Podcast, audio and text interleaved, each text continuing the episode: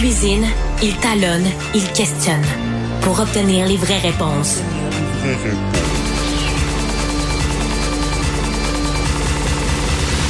Du Trisac. Aïe, aïe, aïe, aïe. C'est un vieil article. Ah, C'est un vieil article, Guillaume. Guillaume Hébert de l'Iris, euh, bienvenue. Oui, merci. Un vieil article là, qui remonte à quoi? À 2018? Mhm, Mars 2018? Oui. Fait que là, moi, j'ai déterré ça ce matin. J'avais une pelle, là, j'étais chez nous. J'ai dit, mon Dieu, un trésor. J'admire les gens qui font de l'archivage comme ça, qui fouillent les archives, c'est bien. Ben, c'est, euh, à un moment donné, tu te rends compte que c'est utile. J'aimerais qu'on revienne à Guillaume sur le tout ce qu'on a donné. Parce qu'on disait aux, aux médecins, parce qu'on disait qu'ils étaient les pires payés au Canada et on voulait qu'ils rejoignent la moyenne canadienne. Et là, le gouvernement de Philippe Couillard, avec son euh, bras droit, M. Gliesias, un autre médecin, se sont mis l'épaule à la roue et ils ont renfloué les coffres euh, des médecins au Québec. Ouais, C'était le gouvernement de Charret, en fait, alors que Couillard était ministre de Au la début, Santé. ouais. C'est là que les, les premières ententes, c'est- c'est là que les pires, on pourrait dire, ententes euh, se sont signées. Donc, en 2007, c'est là qu'on a vu vraiment un décrochage, là, une, on pourrait dire une explosion de la rémunération médicale. au. OK. Ça- comment, comment ça s'est passé, là? Parce qu'on disait, vous avez, euh, vous avez écrit, là, en disant, l'enveloppe pour la rémunération des médecins s'élevait à un peu moins de 4 milliards de dollars. Elle a augmenté de plus de 100% Merci, vous gagnez un toaster. En vertu des ententes du mois dernier, je vais vous parler en 2018, Ouais. en 2022-23, ça va atteindre tout près de 9 milliards de dollars? Ben finalement, non. En fait, il n'y a rien qui est exclu, parce que là, ça dépend quel chiffre on prend, mais il y a eu quand même une stabilisation. Après 2018, disons, c'était c'était la fin des scandales, si on veut, associés à la rémunération médicale. Il y en a moins eu. Après, là, on, on a traité de la rémunération médicale quand on a vu que la CAQ avait reculé sur sa promesse de réduire la rémunération, mais... D'un milliard. D'un milliard, oui, en quand arrivant même. au Oui. pouvoir, puis on dit, nous autres, on va baisser le salaire, ils l'ont pas fait. Ils ont même dit qu'on allait potentiellement rouvrir les ententes avec les médecins. Ils l'ont pas fait non ils- plus. Ils n'ont pas fait rien de ça. Euh, mais euh, là, on, on est à 8,2 milliards. Bon, l'Institut canadien de euh, l'ICIS, là, sur la, les statistiques en santé, prévoit peut-être qu'on va être à 9 milliards cette année ou l'année prochaine. Ça, ça reste à voir. Il y, a, il y a des grands écarts. Pour ça, je dis les chiffres, ça dépend qui parle. C'est très opaque. hein, Une grande Ouais. partie de ça qui est assez opaque. Mais il y a eu une certaine euh, stabilisation. Cela dit, ça s'est stabilisé à un niveau qui est très élevé. oui, pas stabilisé au début, Non, là. non, stabilisé à la fin. Non. Mais à un moment donné, how much is enough? Oui, puis je veux dire, une des comparaisons à la base, c'était la comparaison avec l'Ontario. Hein, c'était ça que c'est ça qui avait justifié euh, Ouais. Couillard à la base. Ben là, on est sous-payé par rapport au reste du Canada, par rapport à l'Ontario. On les a dépassés à peu près.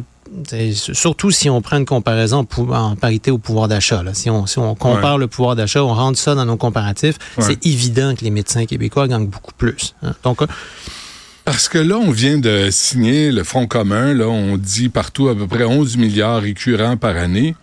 Mais là, ici, il faut comprendre que seulement les médecins dans le système de santé, c'est entre 8 et 9 milliards. C'est énormément d'argent. Mais il y en a moins qu'avant ou il y en a moins qui travaillent à temps plein qu'avant?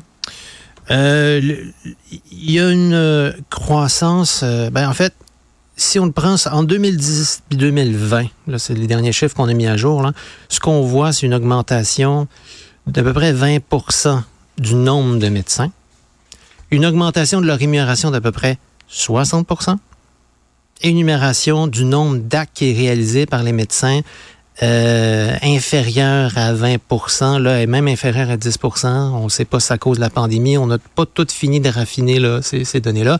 Mais ce qui est sûr, c'est que l'augmentation, il n'y a pas une augmentation de la productivité des médecins en lien avec les hausses de rémunération. C'est même le contraire. hein. Donc, on a, un nombre, le travail qui est effectué suit pas le rythme du nombre de médecins et euh, certainement pas de leur rémunération. Comment, comment vous voyez ça quand la Fédération des omnipraticiens envoie une mise en demeure au ministre de la Santé qui leur dit il y a 13 000 patients qui ont besoin d'un médecin, pas un GMF, d'un médecin parce que c'est des patients vulnérables qui ont des maladies graves ou même le cancer et que là, le président de la Fédération des omnipraticiens du Québec, que je salue amicalement, envoie une mise en demeure au, au ministre de la Santé. Comment vous interprétez ça, Guillaume? c'est moins mon domaine, celui-là. J'ai plus de mal à comprendre comment est-ce que ça peut être comme ça qu'on gère. euh, En fait, ce qui est sûr, par exemple, c'est que c'est toujours un peu acrimonieux de, de, de, de traiter avec les médecins. On l'a subi quand nous, on on a beaucoup traité de cette question-là à l'IRIS. Euh, c'était pas évident de euh, d'échanger euh, avec eux. Euh, une des choses, un- plusieurs de mes articles portaient sur le type de réaction très très viscérale qu'ils avaient systématiquement, alors qu'on faisait juste publier là euh, des chiffres qui, qui étaient là, qui Par étaient, exemple. étaient disponibles. Ben, euh, on avait eu euh, un, un de ceux ben, que je rapporte en, en, en, en En 2018, là, ouais. dans ce texte-là. Je rappelle que euh, quand il y avait eu à ce moment-là une autre entente entre euh, le gouvernement Couillard et, euh, et c'était euh, Franqueur à ce moment-là, le docteur Franqueur, ben, euh, elle avait refusé, là, elle avait traité de fake news hein, toute information qui était publiée par rapport euh, à la question des, euh, des médecins. Donc, on, on en a eu euh, quelques-unes, quelques reprises, disons, des, des, des, réactions qui n'étaient pas extrêmement constructives, alors Mm. que c'est quand même un effort collectif assez important qui a été fait pour, euh, pour rémunérer les, les médecins Ouais. québécois. Avez-vous, euh, parce que j'ai j'ai pas vérifié Oui. les notes, l'Institut de recherche et d'information socio-économique, ça, Oui. c'est l'IRIS. Oui. Les acronymes, les gens, là, ça leur donne rien. Vous, vous êtes à gauche, là. Hein? Habituellement, on s'associe plus non, mais à la vous, gauche. vous oui. êtes à gauche. Est-ce que c'est ça, là? parce qu'il n'y a pas de droite, il n'y a pas de gauche en santé. Là. On veut que les gens soient bien traités, on veut que les gens soient bien payés, euh, et puis on veut en avoir pour notre argent, qu'on paye nos taxes et, in- et impôts. Il me semble qu'il n'y a pas de, il y a pas de controverse à avoir là.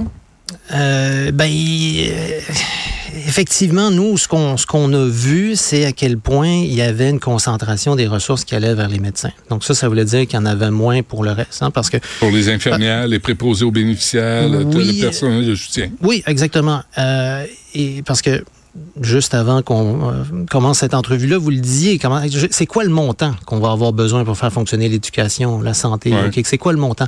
Ben, il y a une partie de notre point de vue euh, des problèmes qu'on a, c'est pas du euh, sous-financement, mais c'est une grande part de mal-financement aussi. Quand on concentre une aussi grande part de nos ressources en santé sur les médecins, sur les médicaments aussi, euh, et sur euh, des technologies très, très coûteuses, on n'est pas en train de mettre de l'argent là où ce que scientifiquement on peut montrer qu'on on parvient davantage, davantage à améliorer l'état de santé d'une population. Puis ça, c'est habituellement la bonne vieille prévention, la, Mm. la bonne, bonne vieille première ligne, Mm. d'avoir accès à du personnel facilement proche euh, de, s- de, de soi, dans son quartier, euh, pour des petits problèmes de santé. C'est ça qui permet le mieux d'améliorer l'état de santé global d'une population. Donc, il y a une limite à ce qu'on peut faire pour une population quand on en donne constamment plus aux médecins. Parce qu'à un moment donné, là, moi, je, je m'en souviens, j'avais parlé à Diane Franca, il avait fait référence. Est-ce qu'on peut parler d'autre chose que d'argent? Et je lisais encore une fois ce matin dans le Devoir, en mars 2000, après mars 2015, je vais vous lire, euh, Guillaume, le, le paragraphe. Les médecins se verront octroyer des augmentations au moins aussi importantes que celles qui seront négociées avec les syndiqués des secteurs publics et parapublics. C'est ce que leur a promis Québec. Le Front commun vient d'avoir 17,5% sur 5 ans, grosso modo. Ce que ça veut dire que les médecins partent avec une nouvelle augmentation de 17,5% sur 5 ans. Ce qui est arrivé, ça, c'était la fameuse clause remorque à Ouais. l'époque. hein. Automatiquement, on leur donnait. Pourquoi? Comment ces clauses-là sont ramassées? Là? Ça, c'est une très bonne question aussi. Qui a mis ça là? Euh, Monsieur Iglesias. Moi, ce que j'ai lu, c'est l'ami de C'est- M. Couillard. En tout cas, c'était sous Couillard, ça Ouais. c'est sûr et certain. Ouais. Euh, Est-ce que ces, ces clauses-là, finalement, il y avait eu une entente avec le gouvernement et il avait, les, avait, euh, ils- les médecins l'avaient abandonné? À ce moment-là. Donc, la, la clause ne s'était pas appliquée euh, à cette époque-là. En 2000, en- donc, c'était sorti un peu plus tard. Est-ce que cette clause-là existe toujours, les on, ententes? on me dit oui. J'ai vérifié ce matin, là, puis on Elle me existe dit oui. toujours. Donc, les, les médecins, ce qui voudrait dire que les médecins seraient éligibles à exactement le même genre d'augmentation. Est-ce que est-ce qu'il va y avoir encore des tractations là-dessus? Là, ça, ça, ça, ça m'échappe. Ouais. À partir de 2006, la rémunération moyenne des médecins spécialistes a explosé, passant de 240 000 quelques à 400 000 en 2016. C'est euh, la, la même année, la rémunération moyenne d'un spécialiste ontarien était de 367 000. C'est, on a, on a dépassé les objectifs visés. Là. Tout à fait. Et quand après ça, on rappelait ça à Philippe Couillard, une, des réponses qu'il nous faisait, c'est bah là, il faut, faut pas se comparer avec les autres. Jusqu'à quand on va se comparer avec les autres? Alors c'est lui qui avait justifié lui-même les augmentations là-bas. L'autre- comparaison, je pense, qui est importante, c'est de regarder combien de fois est-ce qu'on donne un médecin dans notre société par rapport au travailleur moyen. Euh, là, au Québec, on serait à 8,2 fois. Donc, c'est 8,2 fois plus cher qu'on va payer un médecin que ce que le travailleur moyen va gagner au Québec. Quand on avait fait l'exercice de comparer Qu'est-ce que avec ça la- vous dit, ça, quand vous sortez ce chiffre-là, vous, dans votre tête, c'est quoi la, la- la suite de, de la phrase? Ben, c'est- que pour nous, le médecin, ou une figure importante dans le système de santé, C'est pas, c'est pas, c'est pas la seule. On, on- on a tendance à subordonner toutes les autres personnes dans ce système-là à la figure du médecin. C'est souvent lui qui tient la porte. Et puis, et puis des fois, c'est lui qui a intérêt à garder la porte parce que sa rémunération est liée au fait de faire le plus d'actes possible. hein. C'est la rémunération Ouais. à l'acte, il y a ça. une prime Donc, pour ouvrir la porte. en plus de ça, il y, a- il y a des primes, effectivement, il y en a tout, il y a tout un lot que même les médecins sont pas capables de suivre euh, le rythme sur les propres primes qu'ils reçoivent. Ça, c'est quelque chose qui a déjà été démontré aussi. Euh, quand on avait comparé avec la France ou le Royaume-Uni, en France, c'était à peu près trois fois la rémunération moyenne dans le pays qu'on donnait aux médecins. C'est toute une différence. La même au Royaume-Uni, c'était à peu près quatre fois. Donc, ça, c'est des chiffres qui gagneraient à être mis à jour maintenant, mais c'est sûr qu'on n'est pas rendu à parité. là. C'est sûr qu'on donne toujours plus aux médecins en proportion au Québec qu'ailleurs dans le monde en général. En fonction de ces données-là, Guillaume Hébert, là, c'est que nous, notre- ça dépasse notre capacité de payer.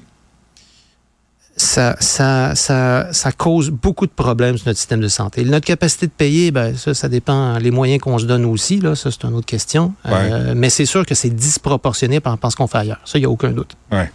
Bon, euh, réflexion en tout cas à avoir, là, parce que moi, je pas. Sais que vous voulez pas répondre à ça, là, mais de voir un, un syndicat de médecins omnipraticiens envoyer une mise en demeure à son employeur parce qu'on leur demande de faire leur job puis de soigner des gens.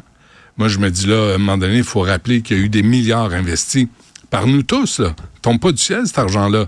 Par nous tous. Puis aujourd'hui, vous l'avez vu, la nouvelle, euh, le, nombre de gens qui attendent pour, une opération, le nombre a explosé, même si on a envoyé les opérations au privé.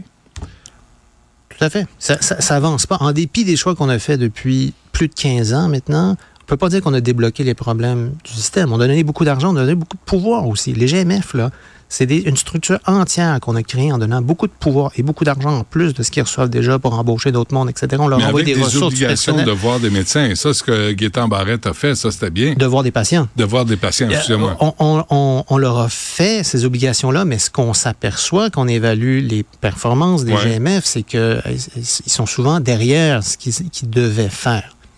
Ah oui, ils remplissent euh, pas le mandat. Donc, donc pour débloquer là, ce problème-là d'accès à la première ligne au Québec, on a fait beaucoup la part belle aux médecins et euh, ben, les résultats, jusqu'à présent, ne sont pas là.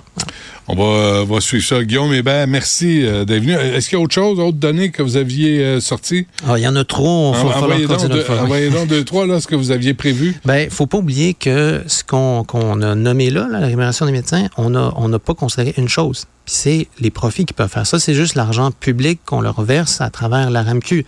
Quand vous avez des médecins qui ont des, centres médicaux spécialisés, qui font des chirurgies pour l'État, puis qui font un deal avec l'État pour recevoir, puis là, ils ont un, un package de chirurgie où on va souvent garantir un profit de 10 à 15% c'est ça qu'on avait révélé l'année dernière grâce à des demandes d'accès à l'information.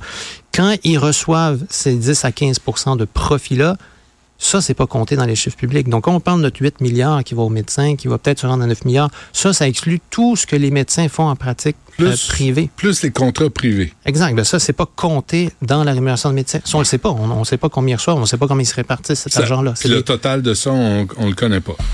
Plus on accroît la place du privé au Québec en santé, plus cette part va augmenter. C'est évident. Mais cette part-là diminue pas. Absolument pas. Non, non, non, absolument pas. 8-9 milliards est pas Non, il, est, il est toujours là. Il est toujours là. Là, ce qu'il faut rajouter, c'est ben, c'est- c'est ce qu'ils reçoivent à travers Ouais. les ententes, les, les fameuses enveloppes là, pour Ouais, les, ouais. les médecins. Mais toute la part de ce qui est réalisé, euh, même chose pour les radiologistes. Les radiologistes qui ont des, des rémunérations si élevées, tout ce que font les, les- toute la part privée à but lucratif là, des, des radiologistes, c'est pas calculé, donc on ne sait pas combien ils gagnent ça. Et donc, ça s'ajoute sur dessus de ce qu'ils reçoivent en, en argent public. Donc, il y a une part d'opacité, mais à chaque fois, la conclusion est la même, c'est immense. Et qu'il y a toujours beaucoup d'argent en jeu, hein, alors qu'on devrait parler de santé, En effet. bizarrement. Guillaume Hébert l'Iris, euh, merci. À la prochaine.